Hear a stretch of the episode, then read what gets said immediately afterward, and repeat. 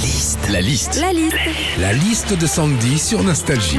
On a remarqué depuis quelques jours, euh, depuis qu'il fait un peu plus froid, tout le monde parle de raclette, tout le monde a envie de bouffer euh, de la raclette. La raclette est l'un des pas préférés des Français. Qu'est-ce qu'on vit quand on fait une raclette? C'est le sujet important de ce matin, Sandy. Déjà, juste avant de faire une raclette, tu penses à tout. Hein. Pommes de terre, fromage, charcuterie, corniche. Et puis, euh, à 20h, quand tout le monde a les pieds sous la table, tu fais « Oh putain, la rallonge !» Voilà, Alors, te voilà dans les cartons de câble alors que tout le monde a la dalle. Non, franchement, la rallonge, ça peut te pourrir une raclette. hein. Quand t'es invité à une raclette, très souvent, en plus du fromage, des patates et du jambon, on te dit qui veut une petite salade pour digérer? Alors non, hein, faut arrêter avec ça. hein. Quand on sort d'une raclette avec les dents du fond qui baignent, c'est pas la petite frisée qui va nous aider à digérer. hein.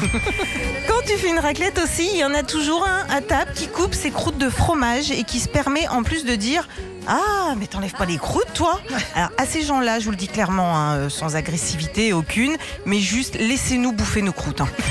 Enfin, quand on fait une... C'est hein, c'est dur hein, le petit déj là ce matin. Oh.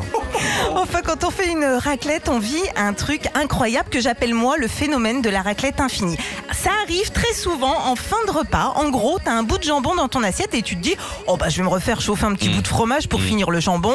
Pareil pour la patate. Bon, en gros, tout est prétexte à se remettre un bout dans le caclon. Retrouvez Philippe et Sandy, 6h, 9h sur Nostalgie. Nostalgie.